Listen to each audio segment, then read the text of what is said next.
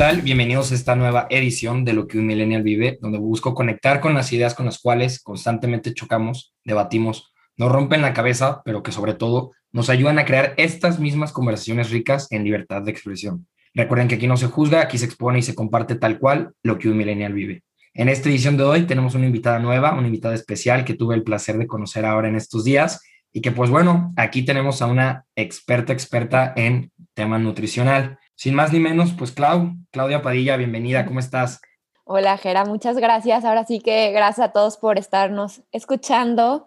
Gracias por la invitación. Estoy muy feliz de estar aquí, de compartirles un poquito de lo que hago día a día y de algunos temas que creo que les van a interesar muchísimo. Perfecto, perfecto, claro que sí. Y pues bueno, ahora sí que para que se dé una idea del tema de hoy, vamos a estar enfocados en el tema de nutrición.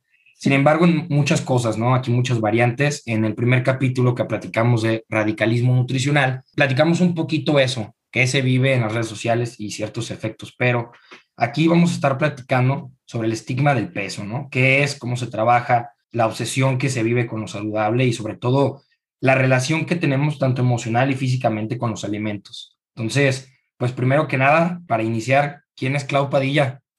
Yo soy eh, Claudia Padilla, estudié nutrición y bienestar integral en el TEC de Monterrey. Egresé el año pasado a media pandemia, tal cual. Ahora sí que mayo, junio 2020 fue cuando egresé. Y en el TEC nos dan un enfoque mucho más clínico al área de nutrición, más allá del lado estético. Creo que a mí siempre me importó mucho la prevención de enfermedades, cómo tratar, cómo estar cuidando todo el tema de salud. Y con eso, ahora sí que lo quise poner ya en práctica con mis pacientes, eh, a través de mis redes sociales y todo. Y empecé a conocer un tema que es lo que es dar servicios de salud en toda el área, ya sea médico, de la parte psicológica y también de nutrición, okay, sin poner este prejuicio del peso, ¿no? O este estigma del peso. No sé, y seguro a muchos les ha pasado, porque este, entre más yo lo lo empiezo a poner en práctica, más me doy cuenta que sí se ha hecho y que lo tenemos que solucionar, es ahora sí que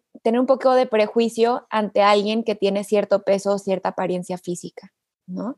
Y con ese prejuicio es como a la hora de yo darle alguna asesoría nutricional o yo darle algún tipo de tratamiento médico o psicológico, puedo modificar mi atención ante esta persona simplemente porque yo tengo un estigma, un prejuicio sobre ese paciente por su peso, ¿no? Entonces, más o menos, eso es un poquito de cómo inicié este tema, por eso es que es uno de los pilares. Y ahora sí que yo ya me dedico a la consulta privada principalmente, en línea y, presencial, ahora en línea por, por, todo el tema de la pandemia. Y con esto pude abordar muchos pacientes nacionales e internacionales. Y mi enfoque sí es mucho más centrado al tema de salud, mucho más centrado al tema de prevención de enfermedades, eliminando este estigma del peso, este prejuicio de, ah, es que los gordos tienen diabetes porque son gordos ya fuerzas, eh, entre otras pues, cosas que hacemos, ¿no? De manera indirecta, sin querer lastimar, pero que pueden llegar a afectar. Claro, claro. Oye, y por ejemplo, ya definiéndolo, bueno, a mí siempre me gusta partir de ciertas definiciones, ¿no? Ahorita en la primera palabra, que sinceramente yo no la conocía, o creo que no la tenemos en un vocablo coloquial del día a día, sí. estigma. ¿Cómo se puede definir la palabra estigma y cómo va relacionado con el peso? Mira, yo diría que es un estereotipo social, es un estereotipo estandarizado. Ahora sí, coloquialmente utilizándolo, es algo aceptado y el cual se relaciona, en este caso, a las personas gordas. Todo el podcast voy a hablar sobre personas gordas o personas flacas, cuerpos gordos, cuerpos flacos, sin intención de, una actitud negativa ante estos nombres. Claro, claro, aclarando eso Porque también esa parte es bien importante, ¿no? Pero sí es como el estereotipo social, tal cual este estigma. Y en el peso es un estereotipo social a las personas gordas principalmente, ¿no? Entonces sí llegamos a tener cierto tipo de discriminación o cierto tipo de acciones negativas hacia estas personas. Perfecto, perfecto. Ahora sí que más claro ni el agua para que se lo aprendan y sobre todo tú en tus consultas o con personas que has visto que pueden sufrir de esto, ¿cómo lo has trabajado o como qué comentarios te han dicho ellos o ellas, obviamente? Sí, sí, sí. En donde tú dices, chin, creo que aquí hay que trabajar un poquito tanto la parte física, obviamente, en el tema de aprender a comer y demás, pero sobre todo en la parte mental. que como qué comentarios dices, China, aquí creo que X, Y, Z persona necesita este cierto apoyo. Ok, mira, yo creo que, digo, ahora sí que todos tenemos cierto tipo de estigma o cierto tipo de sesgo, ¿no? Por creencias personales, por creencias del entorno en el que nos movemos, etcétera. A mí principalmente y entre cuando me fui metiendo más a este tema me di cuenta de muchas cosas, por ejemplo, yo personal que estaba haciendo equivocadamente. Y una de ellas fue en el consultorio, tenía sillas con descansabrazos. Y cuando te das cuenta que una persona gorda no cabe ahí, yo ya la estaba discriminando, ¿no? De una manera indirecta o de una manera a lo mejor que no quería tal cual discriminarla, pero sí fue una acción que yo tuve que modificar para que no lleguen y se sientan incómodos a la hora de sentarse en, mi consultorio, ¿no? Entonces, ese tipo de, de mentalidad yo tuve que hacer el chip, pero sin haber estudiado esto, pues yo hubiera dicho, bueno, pues que se apriete un poquito, no pasa nada. Claro, si no cabe no es mi problema, ¿no? Exactamente, pero a nadie le gusta estar incómodos en una silla, ¿no? Y, y, creo que desde ahí ya empieza un poquito equivocadamente la o, mal la consulta. Y en cuanto a la percepción de la gente, creo que tenemos una visión errónea sobre lo que es saludable basado en redes sociales, en cuanto a cuerpos ideales, en cuanto a personas ideales versus una realidad. De hecho, estaba leyendo un estudio que hicieron en Australia, se hicieron adolescentes y acaba de salir el viernes pasado, y hablaban sobre eso, de, bueno, estas adolescentes se les presentaron diferentes imágenes de cuerpos saludables, no saludables, y aunque estuvieran más hacia una complexión más flaca, una persona más flaca, ellas aún decían que estas eran saludables, ¿no? Y las personas con cuerpos gordos eran catalogadas como no saludables. Entonces creo que en cuanto al estigma del peso es tratar de solucionar este tema para borrar estas diferencias y basarnos en temas de salud más allá de la parte visual que vemos o de la apariencia física que nos puede manifestar una persona. Entonces, yo trato de hacer mucho esta reflexión con los pacientes, decirles, bueno, si es algo personal de ellos mismos, ¿no? Que llegan y me dicen, es que tengo que bajar cuatro kilos porque estoy gordísima y les sacas, los analizas y les dices, mira, aquí está en esta máquina, me enseña cuánto porcentaje de grasa tienes, que está saludable, tenemos buena cantidad de músculo, pues estás, ahora sí que te puedo decir que estás saludable, ¿no? Tus estudios de sangre están perfectos y aún así tienen cierta obsesión por creencias personales o de la misma sociedad a tener un tipo de cuerpo yo puedo decir falso, ¿no? A lo mejor hay gente que me va a debatir, pero en, su mayoría es un poco imposible. Entonces también va de la mano esa parte, Gera. Y sobre todo, ¿sabes qué? Siento que mucha gente ahorita se ha dejado llevar por la gente que aprovechó, en cierto caso, eh, la pandemia y que creo que todos tenemos más de un caso, un conocido, una conocida que dices, ah, caray, ¿qué le pasó, no? Tanto para positivo como negativo, que dices, híjole, ok, hay una diferencia por decirlo de la mejor manera posible, ¿no? Tuvo un incremento en su peso, ¿no? O sea, a lo mejor no, no la pasó bien en la pandemia por alguna razón, cambió hábitos, cambió costumbres, horarios y demás, pero creo que también muchos ejemplos en los cuales una persona cambió sus hábitos para bien, ¿no? Y que son de esos cambios sorprendentes, tanto física como mentalmente, que eventualmente se aplauden, pero que creo que ahorita mucha gente ha tenido esa presión encima, ¿no? Claro, sí, sí, sí, de por qué yo, o sea, si tuvimos el mismo tiempo, porque los dos estuvimos en clases en línea, estábamos en casa, ¿por qué uno sí aprovechó y por qué el otro no? ¿no? Y eso nos ponemos a, cuestionarnos y es, es un tema bien grave, Jera, porque nos llegamos a comparar con otras personas que claramente no somos semejantes o no somos iguales. Entonces yo ahí es un punto bien importante, qué bueno que lo dijiste, porque Gera, aunque tú y yo hagamos el mismo ejercicio, comamos igual, dormamos las mismas horas, tengamos el mismo estilo de vida, vamos a tener cuerpos diferentes simple y sencillamente porque somos personas diferentes, ¿no? Entonces, eso es bien importante. Me llegan y yo quiero tener el cuerpo de esta y por eso estoy haciendo su ejercicio y sus rutinas buenísimas, no sé qué. Pues al menos que te transformes en ella, ¿no? Y que genéticamente seas ella, está imposible. Entonces, creo que este año si algo nos puede llegar a, a, enseñar esta pandemia es que, bueno, cualquier cosita, todos la estamos tratando de sobrevivir, ¿no?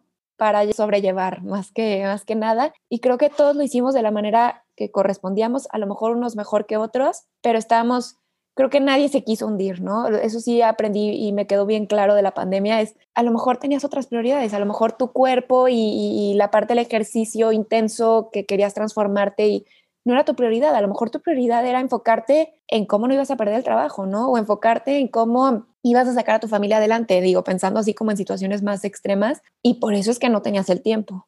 Versus otros que me dicen, yo tenía todo resuelto, literal no podía salir de mi casa y solo me dediqué a hacer ejercicio. Entonces ahí vemos como que dos polos diferentes que se vivieron en la pandemia. Creo que ni uno está bien ni mal, sino fue la parte en la que llevamos a sobrevivir este tiempo.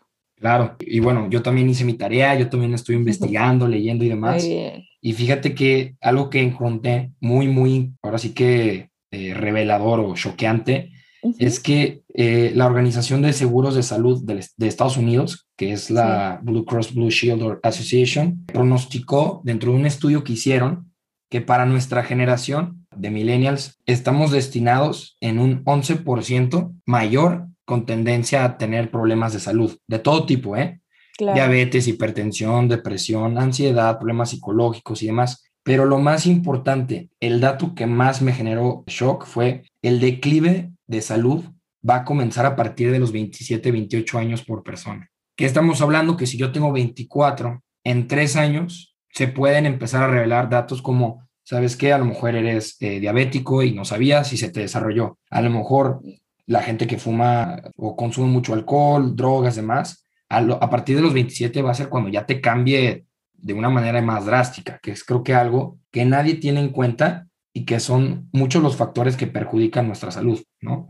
Sobre todo entrando al tema de trastornos, que es la obsesión que tenemos ahorita con lo saludable. ¿Tú cómo lo has visto ahorita también con tus pacientes? Yo creo que sí, Gera, esos datos tan, tan alarmantes sí nos llegan a asustar y nuestras maneras de actuar, ahora sí que creo que en la mayoría son algo radicales o algo extremas, ¿no? No me quiero enfermar, por ende voy a hacer lo contrario a eso, ¿no? Entonces voy a hacer salud. Y al llevar la salud a un extremo, que eso se nos, se nos olvida, puede llegar a detonar y como tú bien lo dijiste, puede ser un trastorno que nos modifique algo de la conducta alimentaria. En el caso muy, muy extremo, eh, ya el DSM-5 es todo un libro, un manual para poder diagnosticar ciertas enfermedades de, trastornos psicológicos, entre ellos ahí vienen todos los de la conducta alimentaria, ya hay cierta parte de predisposición que es como un trastorno obsesivo compulsivo hacia esta obsesión por la salud que tenemos, ¿no? O esta obsesión por lo saludable. Y yo creo que era lo más preocupante es que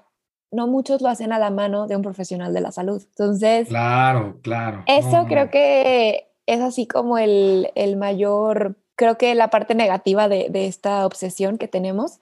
¿Por qué? Pues porque llevándolo a la mano de un profesional de la salud nos va a guiar a tener salud y flexibilidad. Hay estudios que arrojan que aunque hagamos la parte tuya personal de ejercicio, alimentación, estrés, todo, que lo manejes perfecto, la parte ambiental de en dónde vivimos y la carga genética aún siguen siendo rol para este tipo de enfermedades. Entonces, no es que se te vaya a detonar, muy posiblemente, yo sí les digo, en la parte de prevención, la chamba que hacemos creo que es muy válida y, honorable y suficiente, quisiera decir, para no enfermarnos a, a temprana edad, pero no te puedo asegurar que si estás súper, súper bien ahorita, comiendo perfecto, haciendo ejercicio perfecto y todo súper bien, sea así en 20, 30, 40, 50 años. Es ahí donde creo que nos costaría un poquito prevenir, pero bien lo dijiste, o sea, todas estas enfermedades que ahora muchos vamos a tener antes de los 30, sí se pueden llegar a prevenir con un estado de salud óptimo o con un tipo de bienestar y una vida mucho más integral integral y bienestar, no obsesiva hacia el tema de salud, ¿no? O hacia el tema de yo solo como gluten free, sugar free, eh, lactose free, quito, quién sabe qué, porque vamos a acabar comiendo aire, ¿no? Te iba a comentar, es que eso quería llegar también. O sea, ya que tanta gente está teniendo la importancia en el etiquetado, ¿no? Creo que también es súper importante eso.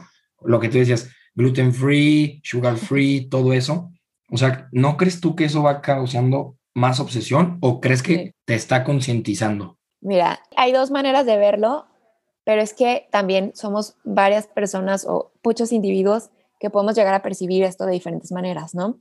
Si nos vamos un poquito al área de trastornos de la conducta alimentaria, es lo peor que le podemos hacer a un paciente, el enseñarle calorías, el enseñarle los rombos que dicen excesos, excesos, excesos, excesos, el enseñarle todo eso. ¿Por qué? Pues porque ya traen cierta predisposición de querer controlar todo lo que viene a su boca. Entonces, el tener más apoyo en cuanto a que ellos puedan regular o controlar, pues fomenta un poquito más este trastorno.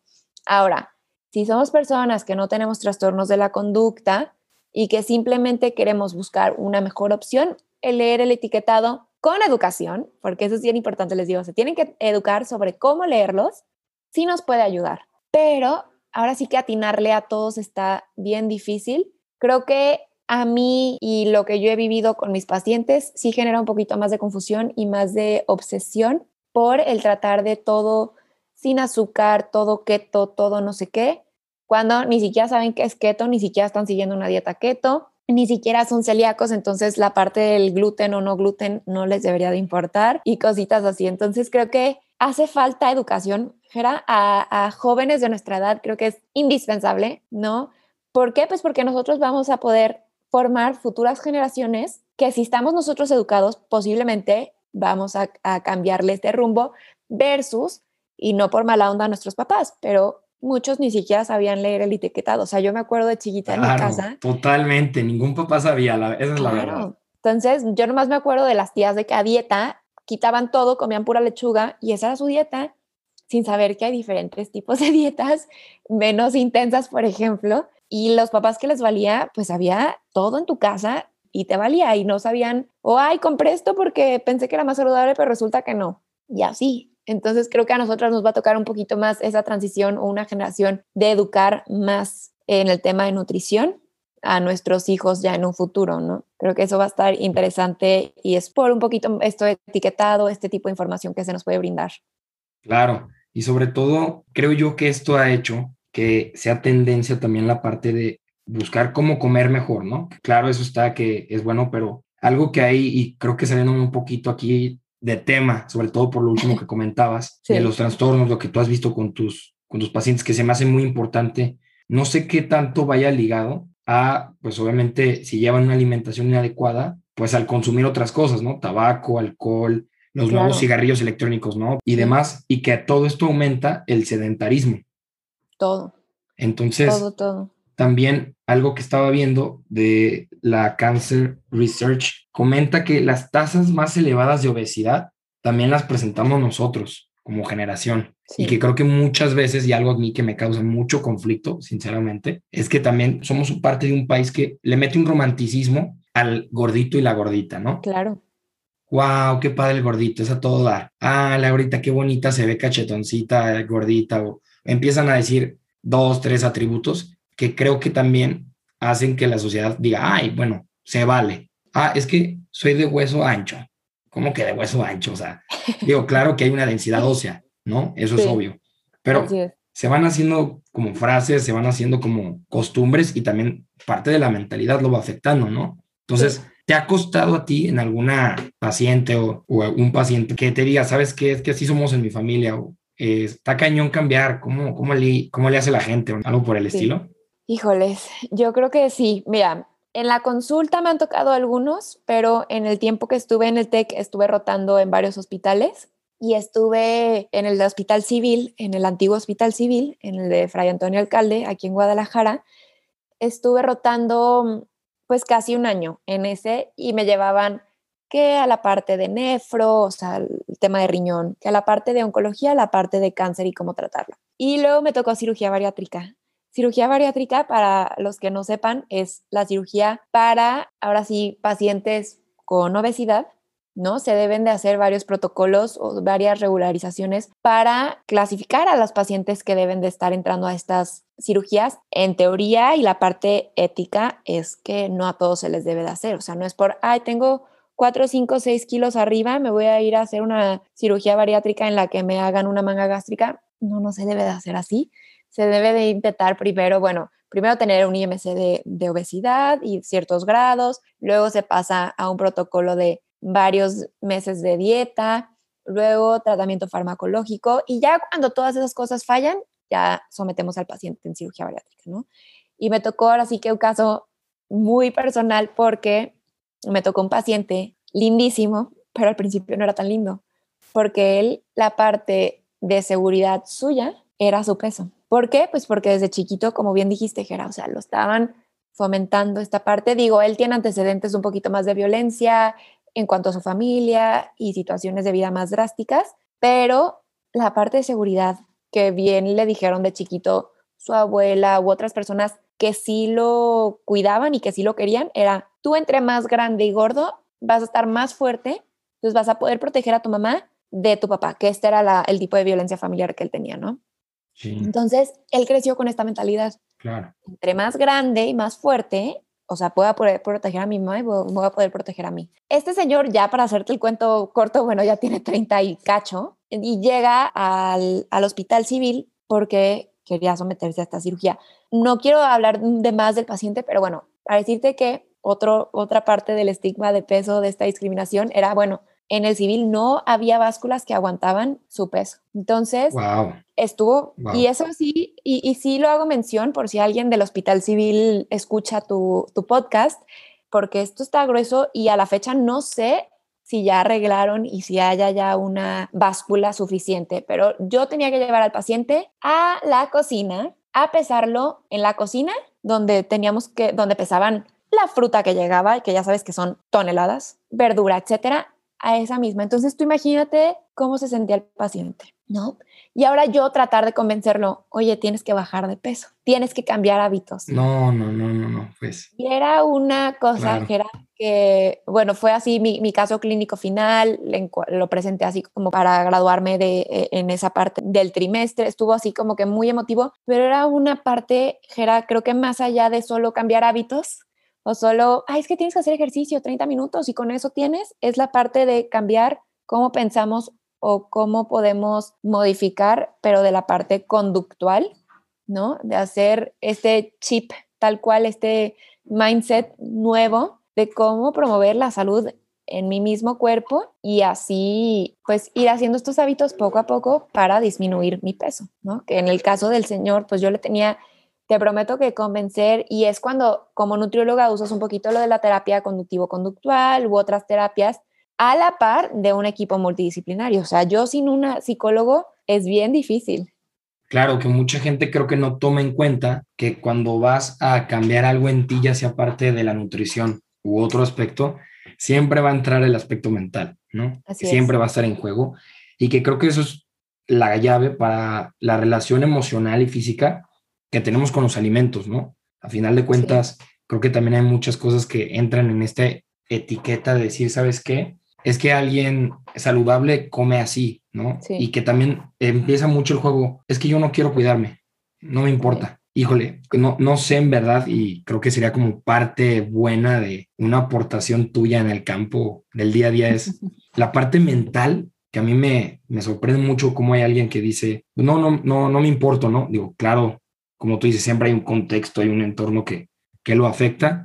Sin embargo, es, wow, ¿cómo vamos a empezar desde adentro el cambio para que se pueda traducir en un proceso, en este caso alimenticio o nutricional, y que exista un cambio, de verdad? ¿Cómo, cómo se acompaña eso? Híjoles, mira, es bien difícil, Gera, porque sí tienes que escarbarle un poquito a, a esta persona, ¿no? Y sacarle, ahora sí que el por qué es que de plano no quiere cambiar y digo, seguro ya muchos saben estas seis etapas de, del cambio que podemos hacer, desde la parte de precontemplación, contemplación, preparación, ya la acción, el mantenimiento.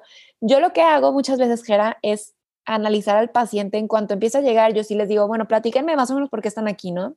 Hay unos que aún no notan que tienen un problema de salud, ¿no? O sea, que están ni siquiera en contemplación, o sea, están en precontemplación. Yo vengo aquí porque me trajeron, porque mi mamá está loca y pues aquí estoy, ya en contemplación ya me empiezan a decir, creo que tengo como que algo, no lo quiero cambiar todavía, pero tengo así como que un tema que ya me está afectando, ¿no? Ya luego los veo más en la parte de preparación o de acción, que ya, bueno, dicen así como, ya tengo todo. Y normalmente a mí no me toca tanto en la, en la parte de preparación, te voy a decir por qué. Esa parte es así como, ya tengo todo, pero todavía no le marco a la nutrióloga, ¿no? Todavía estoy así como preparándome, arreglando, a lo mejor yendo al súper y comprando cosas nutritivas o lo que sea, pero todavía no le hablo a la nutrióloga. Entonces ya la acción ya me toca a mí cuando me hablan y se nota evidentemente cuando llegan al, al consultorio con ya este chip de quiero hacer el cambio porque ya identifiqué que tengo este problema y ya luego sigue la parte de mantenimiento y bueno, lo que menos queremos es la recaída, ¿no? Que eso tratamos de evitar al, al 100%, pero sí es bien importante ir contemplando estas etapas de cambio, que bueno, es la parte psicológica que metemos a la consulta y creo que es bien ahí van detonando unas partes emocionales, que era que tú bien dijiste, ¿no? Esta, esta parte de relación emocional con los alimentos es bien importante y creo que todos lo hemos vivido, Gera. O sea, tú te sientes mal, nomás imagínate ahorita, te sientes mal de la panza, te duele o no sé qué, te va a dar un flashback y te recuerda que cuando eras niño te preparaban esta sopita, este caldito de pollo con limoncito y sabías que eso te iba a curar. Entonces ahora ya, más adulto, aún te sientes mal y te da ese flashback, ese recuerdo a ese amor que sentías cuando tu mamá, tu abuelita te preparaba eso que sabías que era especial para ti. Entonces, de ahí, y te puse un ejemplo cuando estamos enfermos, pero ¿qué pasa si corté con mi novio? Y todo el social media, todas las películas, todas mis amigas me dicen que lo mejor que puedo hacer es comprarme un galón de nieve y comerla, aunque no me guste la nieve de chocolate, ahí estoy con mi nieve de chocolate llorando por el pobre novio y viendo películas tristes, ¿no? Entonces, se relaciona mucho la parte emocional con los alimentos, más de lo que pensamos, pero pues estamos hechos en esta manera, yo les digo, es, es una parte más primitiva porque de a fuerzas nos tiene que gustar o nos tiene que atraer a través de una emoción la comida, porque si no estaríamos perdidos, ¿no? Si no nos gustara el comer, si no disfrutáramos el sentarnos en una mesa para comer algo rico, ya estaríamos, creo que muertos, o sea, los humanos no existiríamos, pero sí es importante hacer la distinción entre, bueno, qué emociones tengo, hacia qué alimentos, por qué es que tengo estas emociones, qué me detonan, ¿no? ¿Qué me detona que coma un poquito de más? Cuando me siento de esta manera, ¿por qué es que elijo estos alimentos? ¿Quién fue la primera persona o cuál fue mi primera idea sobre esta relación que tengo, ¿no? O sea, te digo, cuando cortas con el novio, lo que sea, que la nieve, las palomitas, el llorar, etcétera. Bueno, ¿de dónde lo vi? ¿De dónde lo saqué? ¿Por qué es que lo estoy haciendo? ¿Realmente quiero? Todas estas preguntas son las que nos tenemos que ir haciendo para ir descifrando un poquito cómo está mi relación con los alimentos y con mis emociones. Entonces, son preguntas, Gera, que ahora sí que, bueno, son interminables, pero sí me gusta irles haciendo a los pacientes para que vayan entendiendo el por qué. Claro, y que dentro de ese por qué van saliendo, como dicen, los trapitos al sol, ¿no? Ya uno se va conociendo más y que, por ejemplo, también con la tendencia de muchas dietas, muchas variantes, que los entrenadores personales en todas las redes sociales están siempre, pues, pasando sus dietas y eso que, pues, bueno, claramente eso no es nada correcto, pero que sí, creo yo también, terminan enjuiciando a las personas para esta relación emocional y física que sea un poquito como más como parte de la tribu, ¿no? Ok. Claro. Nosotros los X nombre comen esto, ¿no? Y que creo que en esos excesos es donde está el desequilibrio. Sí, eso también está grueso, Jera. O sea, yo lo veo mucho cuando les pregunto a los pacientes, bueno, ¿qué suplementos usas? No, pues que el X proteína de X persona, yo, ah, muy bien, ¿por qué? Ah, no, porque esta persona lo usa, entonces yo lo vi y dije, pues yo también, porque aparte estoy haciendo el mismo ejercicio que él o ella, entonces se me acomoda y más allá de que si realmente lo necesitan, ¿no? Yo en ese tema, por ejemplo, de los suplementos, sí soy muy juiciosa y les digo, es que no necesitamos tantas cosas. Entonces yo lo que hago la primera consulta casi se los elimino todos y ya conforme vayan evolucionando o algo los vamos introduciendo, pero con un propósito. Y estas dietas, bueno, por redes sociales creo que muchos hemos estado influenciados sin tal cual tener una razón más allá de, bueno, es que ella lo hace o él lo hace y ha tenido estos resultados, entonces yo también, ¿no? Esto era lo mismo que cuando nuestras mamás abuelitas pedían remedios a la vecina, comadre, etcétera, etcétera, ¿no? Pero ahora ya traspolado al, al área digital del 2021, que creo que aún es más peligroso, Jera, ¿no? Es más riesgoso. Totalmente. Y bueno, ya acercándonos a la parte final, pues bueno, está la sección final de matar el mito. Así que, mi Clau, a darle, mate el mito. Ay, ¿qué te digo? Mira, creo, y no es por decir que soy nutrióloga y así como que decir que es la mejor carrera o la mejor profesión, pero ya luego, ya luego todos van a empezar a pelear, ¿verdad? Pero es una profesión que sí elimina, bueno, tiene tantas variantes, Gerard, que aquí por eso es que me gustó tanto esto de Mata el Mito, porque tiene tantas opciones, tantos colores, tantas variedades, que hay demasiados mitos. Y te voy a decir algo, mala información, Gera, porque demasiada gente en las redes sociales promulgan o promueven ciertas tendencias de nutrición que no acaban siendo las correctas. Creo que para finalizar con esta sección, lo que les quiero recordar, más allá de hablar de un tema específico, de algún mito en específico, es, o la mejor recomendación que yo les puedo dar de nutrición y la que más he visto que sirve, es un balance, una alimentación en la que te sientas satisfecho, en la que incluyas todos los grupos de alimentos, en las que estés 100% nutrido y con esto estamos eliminando ciertas, si te das cuenta, ciertas dietas de manera indirecta que ahorita así como que les voy a soplar tipo la keto, la paleo, la vegana o la ayuno intermitente, todas estas tendencias de moda que van a pasar, que tienen muy poco sustento, pero lo que sí tiene sustento y lo que ha durado es el comer balanceado, el comer todos los colores, nutrientes diferentes posibles para ver la combinación de diferentes alimentos, el hacer ejercicio que nos guste, no hay un ejercicio que funcione más u otro, lo, lo que más funciona es lo que me guste hacer, porque lo voy a hacer de manera constante y voy a formar un hábito y una disciplina ante ese ejercicio, ante esa actividad física, que tengamos un buen manejo del estrés, que podamos tener tiempo para nosotros mismos, durmamos las horas correspondientes. Todo esto engloba lo que es una consulta nutricional en el cual abordamos la parte de integral, un bienestar integral. Y creo que ya con esto eliminamos las tendencias de mitos de si como fruta después de las seis voy a engordar, si como papitas un día estoy muy, muy mal porque no es nada saludable. Todos esos mitos que tenemos creo que los podemos eliminar con lo que acabo de decir, que es lo que trato de promover en consulta, o sea, que, sea un, bienestar, una nutrición amigable en la que te sientas cómodo estando y que puedas durar toda tu vida, Gera, porque ya el último mito que voy a destruir y, se van a quedar medio en suspenso, pero ya no voy a decir más, es que ni una dieta funciona. Si funcionaran, hiciéramos una en la vida y con eso tendríamos. Y ya no hubiera problemas de obesidad, ya no hubiera problemas de sobrepeso, todos tendríamos el cuerpo que quisiéramos. Lo que funciona es comer saludable, comer balanceado, aprender a comer, llevar una relación saludable con los alimentos, con el ejercicio, con nosotros mismos y promover este estado de bienestar. Eso, claro, ¿qué tal? pues ahí lo tienen, así que ya lo saben, aquí no se juzga, aquí se busca exponer y compartir tal cual lo que un millennial vive. Muchísimas gracias, nos vemos en la próxima edición. Hasta luego, muchas gracias.